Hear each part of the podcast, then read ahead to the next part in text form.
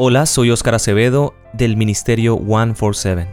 Hemos empezado con la temática titulada Conflicto y Victoria y hemos visto los conflictos de Abraham, Isaac y Jacob. Estos conflictos que nosotros también tenemos que enfrentar y que probablemente ya hemos enfrentado. Pero también hemos visto sus victorias, victorias peleadas en oración, en fidelidad y sobre todo en confianza en nuestro Dios. Hoy veremos los conflictos y las victorias de un maravilloso personaje en la Biblia, José, hijo de Jacob, el hijo mayor de Raquel, cuyo nombre significaba Jehová ha añadido. Y vaya que Dios añadió bendiciones en su vida y en las de su familia, y es hoy en día un ejemplo que esperamos sea también de bendición para tu vida y para la mía. El discurso maestro de Jesucristo, página 37, dice, José fue portaluz en Egipto. Por su pureza, bondad y amor filial, representó a Cristo en medio de una nación idólatra. Soy Óscar Oviedo, gracias por escucharnos, comencemos. Empecemos leyendo en el libro de Génesis capítulo 39, versículo 1 al 3. Llevado pues José a Egipto, Potifar, oficial de Faraón, capitán de la guardia, varón egipcio, lo compró de los ismaelitas que lo habían llevado allá. Mas Jehová estaba con José y fue varón prosperado y estaba en la casa de su amo el egipcio y vio su amo que Jehová estaba con él y que todo lo que él hacía, Jehová lo hacía prosperar en su mano. A pesar de la terrible injusticia por la que pasó José, la providencia de Dios no le había abandonado, ya que la sabiduría y la gracia le acompañaron en casa de Potifar. José había perdido su familia y posesiones, pero su prudencia y virtud estaban intactos. Las pruebas y las injusticias de la vida pueden quitarnos muchas cosas materiales, pero nunca las bases espirituales fortalecidas a lo largo de nuestra vida. La prosperidad no depende de las circunstancias, depende de la presencia de Dios. Muchas veces nosotros pensamos que existe una diferencia entre el por qué sucede esto o el para qué suceden estas cosas pero en realidad todo depende del enfoque, de la perspectiva que nosotros enfoquemos, de la perspectiva en la que nosotros nos enfoquemos. Vamos a poner un ejemplo. En una situación de secuestro, los expertos analizan las reacciones de las víctimas. Ante esta situación de secuestro, las víctimas pueden llegar a caer en la desesperación y en el pánico, pueden hacerse estas mismas preguntas. ¿Por qué me está pasando esto? ¿Para qué me quieren? ¿Qué es lo que están tratando de hacer conmigo? Y esto puede desencadenar en estrés, desesperación, en pánico y puede traer resultados fatales. Esto puede hacer que la persona, en tal caso de ansiedad, desespere a, los secuestradores y atenten contra la víctima. Muchos expertos aconsejan, en vez de entrar en pánico, respirar lentamente, tratar de calmarse ante esta situación y empezar a buscar una ruta de escape, ya que podemos también hacernos estas mismas preguntas, el por qué y el para qué. Pero lo que más le va a ayudar a la víctima en este momento es el cómo salir de esta circunstancia, el enfocarse hacia el futuro, en darse una esperanza hacia el futuro. Su mente trabaja mejor ante esta situación y puede obtener un mejor final, ya que si por lo menos no logra escapar, al mantenerse calmado, va a tratar de estar bajo los estándares de los secuestradores y puede sobrevivir a esta situación. Es decir, la reacción que nosotros tenemos ante determinado evento es lo que puede traer una buena o una mala consecuencia para el futuro. Volvamos otra vez al ejemplo de José. José estaba pasando por una prueba terrible. No solamente acababa de recibir un atentado contra su vida por parte de sus hermanos, sino que ahora estaba como esclavo en una tierra extraña. Y José pudo también caer preso del pánico o pudo también llenarse de ansiedad. Pero en lugar de esto, él reacciona de acuerdo con la formación que había tenido a lo largo de su vida. Él había sido formado por su padre, había sido durante su vida llenado por Dios y en este momento era el momento de reaccionar de acuerdo con lo que había aprendido a lo largo de su vida. Esto permite que Dios actúe en él y evidentemente empieza a notarse la bendición de Dios en la vida de José José empieza a ser de bendición para los demás también. Así que podemos ver que todas esas pruebas tenían un propósito para la vida de José y para el servicio que él tendría en el futuro. Todas las pruebas que atravesamos a lo largo de nuestra vida tienen un propósito, desde el más básico y general que está expreso en Romanos capítulo 8 versículos 28 y 29. Y sabemos que a los que aman a Dios todas las cosas les ayudan a bien, esto es, a los que conforme a su propósito son llamados, porque a los que antes conoció, también los predestinó para que fuesen hechos conforme a la imagen de su Hijo, para que Él sea el primogénito entre muchos hermanos. Dios tiene un propósito específico con cada uno de nosotros. Estas preguntas de el por qué y el para qué solamente las podemos responder correctamente de la mano de Dios y solo tendremos esa capacidad de responder correctamente si hemos sido llenados de Dios con anticipación. Permitamos que las pruebas que nos están aconteciendo puedan educarnos, puedan formar nuestra vida espiritual, nuestro carácter, para que en determinado momento tengan el efecto que Dios quiere que tengan nuestras vidas, que estemos preparados para el futuro. Leamos ahora en Génesis capítulo 39 versículos 4 al 6. Así halló José gracia en sus ojos y le servía, y él le hizo mayordomo de su casa y entregó en su poder todo lo que tenía. Y aconteció que desde cuando le dio el encargo de su casa y todo lo que tenía, Jehová bendijo la casa del egipcio a causa de José. Y la bendición de Jehová estaba sobre todo lo que tenía, así en casa como en el campo y dejó todo lo que tenía en manos de José, y con él no se preocupaba de cosa alguna, sino del pan que comía. Y era José de hermoso semblante y bella presencia. José fue exitoso en casa de Potifar. Proverbios capítulo 22 versículo 29 nos dice, ¿Has visto hombre solícito en su trabajo? Delante de los reyes estará, no estará delante de los de baja condición. Es decir, el éxito no es un accidente, es el resultado de trabajo duro, de perseverancia, de educación, de sacrificio y de mucho amor por lo que hacemos.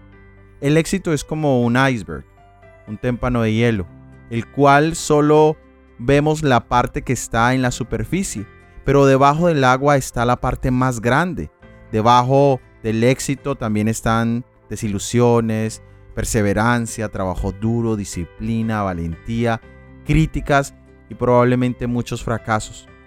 En el libro Patriarcas y Profetas, en la página 216, nos dice, la notable prosperidad que acompañaba a todo lo que se le encargaba a José no era el resultado de un milagro directo, sino que su industria, su interés y su energía fueron coronados con la bendición divina. José atribuyó su éxito al favor de Dios y hasta su amo idólatra aceptó eso como el secreto de su sin igual prosperidad. Sin embargo, sin sus esfuerzos constantes y bien dirigidos, nunca habría podido alcanzar tal éxito. Dios fue glorificado por la fidelidad de su siervo. Era el propósito divino que por la pureza y la rectitud el creyente en Dios apareciera en marcado contraste con los idólatras, para que así la luz de la gracia celestial brillase en medio de las tinieblas del paganismo. Todos nosotros debemos buscar ser hombres y mujeres de excelencia, tal como lo dice el libro de Eclesiastés capítulo 9 versículo 10. Todo lo que te viniere a la mano para hacer, hazlo según tus fuerzas, porque en el Seol, a donde vas, no hay obra, ni trabajo, ni ciencia, ni sabiduría. Y Colosenses capítulo 3 versículo 23. Y todo lo que hagáis, hacedlo de corazón como para el Señor y no para los hombres. Y en el caso particular de José, él fue bendición aún en la casa de una persona pagana o idólatra. Sea lo que sea que hagamos, sea donde sea que lo hagamos, siempre busquemos hacerlo todo de la mejor manera, con el mejor esfuerzo y siempre para glorificar a Dios. Ahora leamos en Génesis capítulo 39 versículos 7 al 9. Aconteció después de esto que la mujer de su amo puso sus ojos en José y dijo, duerme conmigo. Y él no quiso. Y dijo a la mujer de su amo, he aquí que mi señor no se preocupa conmigo de lo que hay en casa, y ha puesto en mi mano todo lo que tiene. No hay otro mayor que yo en esta casa, y ninguna cosa me ha reservado sino a ti, por cuanto tú eres su mujer. ¿Cómo pues haría yo este grande mal y pecaría contra Dios? Analicemos este pasaje desde el principio. Nos habla de la mujer del amo de Potifar. Dice la mujer de su amo, la mujer de Potifar, puso sus ojos en José. Esto nos indica que la belleza, tanto en los hombres como en las mujeres, tiende a ser peligrosa para ellos mismos y para otros. Esto demanda cuidado extra. José no solo era bello en lo físico, sino en el carácter, y esto lo hizo objeto de interés de esa mujer. El pasaje sigue diciendo, y dijo, duerme conmigo. Ella era una mujer arriesgada y sin vergüenza en el pecado. Ella había codiciado a José en su mente muchas veces e insistió día tras día. Miremos que las condiciones de José eran bastante desventajosas. José era joven y hermoso. Él estaba soltero, estaba en un momento de éxito en la casa de Potifar. Dios lo había bendecido y la casa de Potifar era bendecida a causa de José. Esta mujer era la esposa de su jefe. Muchos cederían a esta tentación por presiones de carácter laboral, por miedo a perder el empleo. Muchos prefieren pecar. Las circunstancias de la casa sola, todo estaba en contra de José, todo estaba dado para que José cayera. Pero veamos la respuesta de José. Él no cede, él intenta razonar con la mujer. Él le muestra que esta acción era una afrenta directa contra su jefe, aquel que le había confiado y le había dado todo y le había dado esa gran oportunidad para poder estar en una mejor condición. Su posición le impedía hacer una cosa como esta. Esa acción ofendería a Dios y este es el argumento más relevante. Era un grande mal. Los pecados de inmoralidad, desde los más ocultos como la pornografía, la masturbación, hasta los más degradantes, son en realidad grandes males para nuestros corazones. Nos va a esclavizar, nos va a degradar y posiblemente nos puede llevar a la muerte. Leamos ahora en el libro de Génesis capítulo 39 los versículos 10 hasta el 12. Hablando ella a José cada día, y no escuchándola él para acostarse al lado de ella, para estar con ella. Aconteció que entró él un día en casa para hacer su oficio, y no habiendo nadie de los de casa allí, y ella lo asió por su ropa diciendo, duerme conmigo. Entonces él dejó su ropa en las manos de ella, y huyó y salió. El diablo no escucha argumentos, por eso José en este caso no tuvo tiempo de entrar en discusión o en razonamiento con esta mujer, sino tuvo que correr dejando su manto atrás.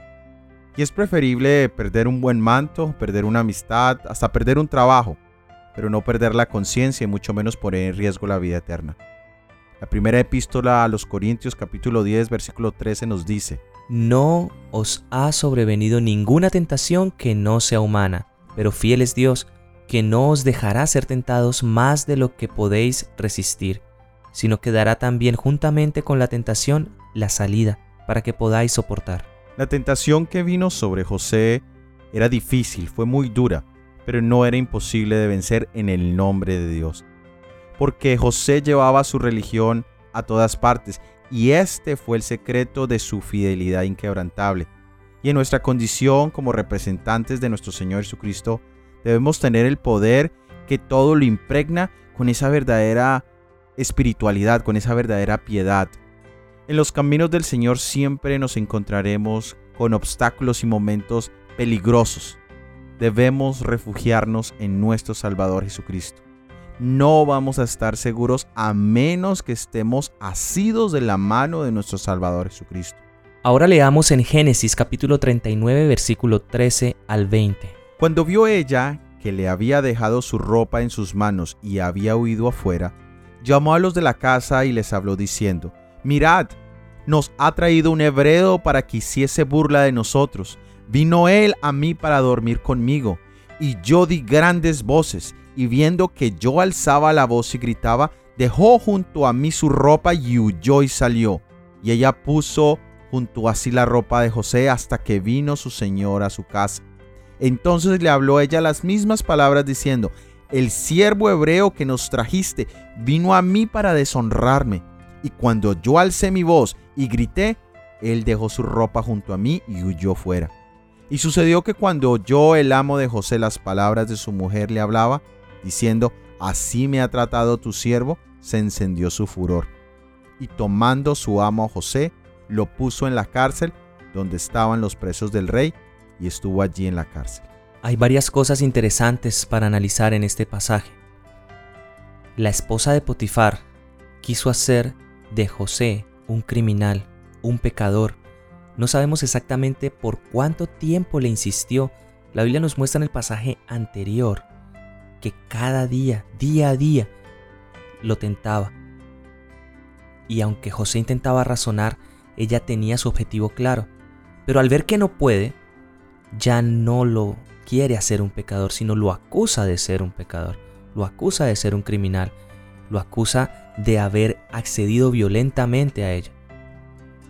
Y es curioso, porque ella, hasta unos días antes, no podía vivir sin verlo. Era una gran ilusión para ella poder estar con José. Pero ese amor, entre comillas, se volvió odio y malicia. El amor puro y santo sobrevive todo, no se regocija en lo malo, sino en la verdad. Pero la infatuación, como la de Amón por Tamar, se convierte en odio pecaminoso. La esposa de Potifar primero lo acusa frente a todos los siervos. Sale gritando y da voces, tratando de mostrar su versión de los hechos, tal vez buscando la envidia y el odio que le pudiesen tener por la posición o por su fidelidad. Pero su acusación es débil, ya que su única prueba la incrimina más a ella por el uso de la violencia contra él. Es decir, ella se ve más comprometida al tener la ropa de José prácticamente arrancada del cuerpo de José en sus manos. Es una evidencia que juega en contra de ella. Pero no era la primera vez que el manto de José era utilizado para sostener una mentira. Recordemos que sus hermanos lo hicieron cuando le mintieron a su padre, y ahora esta mujer le miente a Potifar. Así que José sufrió por su integridad, pues su tentadora se vengó acusándolo de un crimen abominable y haciéndolo encerrar en una cárcel. Pero si Potifar hubiese creído la acusación de su esposa contra José, este joven hebreo habría perdido la vida pero la modestia y la integridad que uniformemente había caracterizado su conducta fueron prueba de su inocencia, y sin embargo, para salvar la reputación de la casa de su amo, se le abandonó al deshonor y a la servidumbre. Esto nos dice Patriarcas y Profetas en la página 217 y 218. Leamos ahora en Génesis capítulo 39 versículos 21 al 23. Pero Jehová estaba con José y le extendió su misericordia y le dio gracia en los ojos del jefe de la cárcel. Y el jefe de la cárcel entregó en manos de José el cuidado de todos los presos que habían en la prisión. Todo lo que se hacía allí, él lo hacía. No necesitaba atender el jefe de la cárcel cosa alguna de las que estaban al cuidado de José, porque Jehová estaba con José, y lo que él hacía, Jehová lo prosperaba. Ahora José termina encarcelado y podíamos percibir que esto era una terrible injusticia, que este no debería ser el pago de la fidelidad y de las bendiciones que Dios le había dado, sino al contrario, en base a las injusticias que ya había recibido, ahora enfrentar una más no es justo. Muchos piensan que la obediencia a veces trae más consecuencias negativas que positivas, pero eso es ser miope espiritualmente. Nosotros sabemos lo que estaba por venir en la vida de José. Y de esta manera es como Dios ve nuestras propias vidas. Él ve el fin desde el principio y debemos siempre recordar que Él está en control absoluto de todas las circunstancias, las positivas y las negativas. También podríamos pensar que esta experiencia iba a desanimar a José, que de pronto él iba a retroceder en su caminar, de pronto se iba a desanimar viendo que su obediencia y su fidelidad había sido mal paga, por decirlo de alguna manera. Pero los hechos nos muestran que no fue así. Y aquí vemos un principio, las pruebas y las dificultades solo nos empujan en la dirección en que ya vamos. Si vamos creciendo en fe, si hemos estado viviendo en fidelidad y obediencia, cualquier prueba que venga a nuestras vidas simplemente nos empuja o nos arroja en la misma dirección en la que ya veníamos, un camino de fe y de obediencia. Pero si vamos pasando por un momento de incredulidad, de infidelidad, de desobediencia espiritual, cualquier prueba termina lanzándonos más lejos del camino de Dios, que era de todas formas el camino que ya veníamos. Mi hermano, mi hermana, ¿en qué posición estás hoy?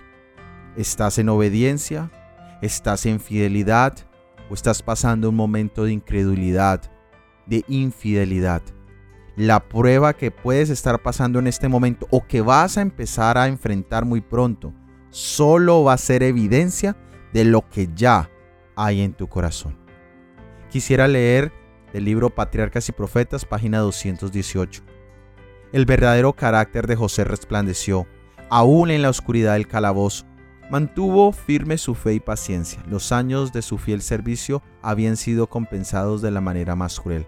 No obstante, esto no le volvió sombrío ni descuidado. Tenía la paz que emana de una inocencia inconsciente y confió su caso a Dios. No caviló en los prejuicios que sufría, sino que olvidó sus penas y trató de aliviar las de los demás. Encontró una obra que hacer. Aún en la prisión, Dios le estaba preparando en la escuela de la aflicción para que fuera de mayor utilidad y no rehusó someterse a la disciplina que necesitaba. En la cárcel, presenciando los resultados de la opresión y la tiranía y los efectos del crimen, aprendió lecciones de justicia, simpatía y misericordia que le prepararon para ejercer el poder con sabiduría y con compasión. Mi hermano y mi hermana, la prueba por la que estás pasando puede ser simplemente la preparación de un gran ministerio que el Señor tiene para ti. Por lo tanto, no caviles en los prejuicios, no vivas pensando en los momentos difíciles ni en las penas, al contrario, busca aprender y busca ser bendición donde quiera que estés y bajo la circunstancia en la que estés pasando. Para terminar, meditemos en Mateo capítulo 5, versículo 10. Bienaventurados los que padecen persecución por causa de la justicia, porque de ellos es el reino de los cielos.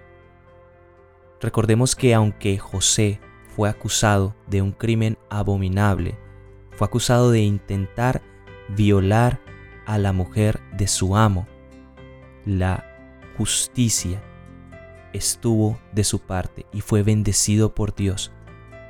Las pruebas por las que pasamos pueden ser de bendición para nosotros si tomados de la manos de Dios las soportamos y logramos esa gran victoria. Gracias por haber escuchado nuestro episodio del análisis bíblico para esta semana. La próxima semana veremos la vida de Moisés, sus conflictos y victorias. Todo este material ha sido producido por el ministerio 147. Que Dios te bendiga. Amén. Amén.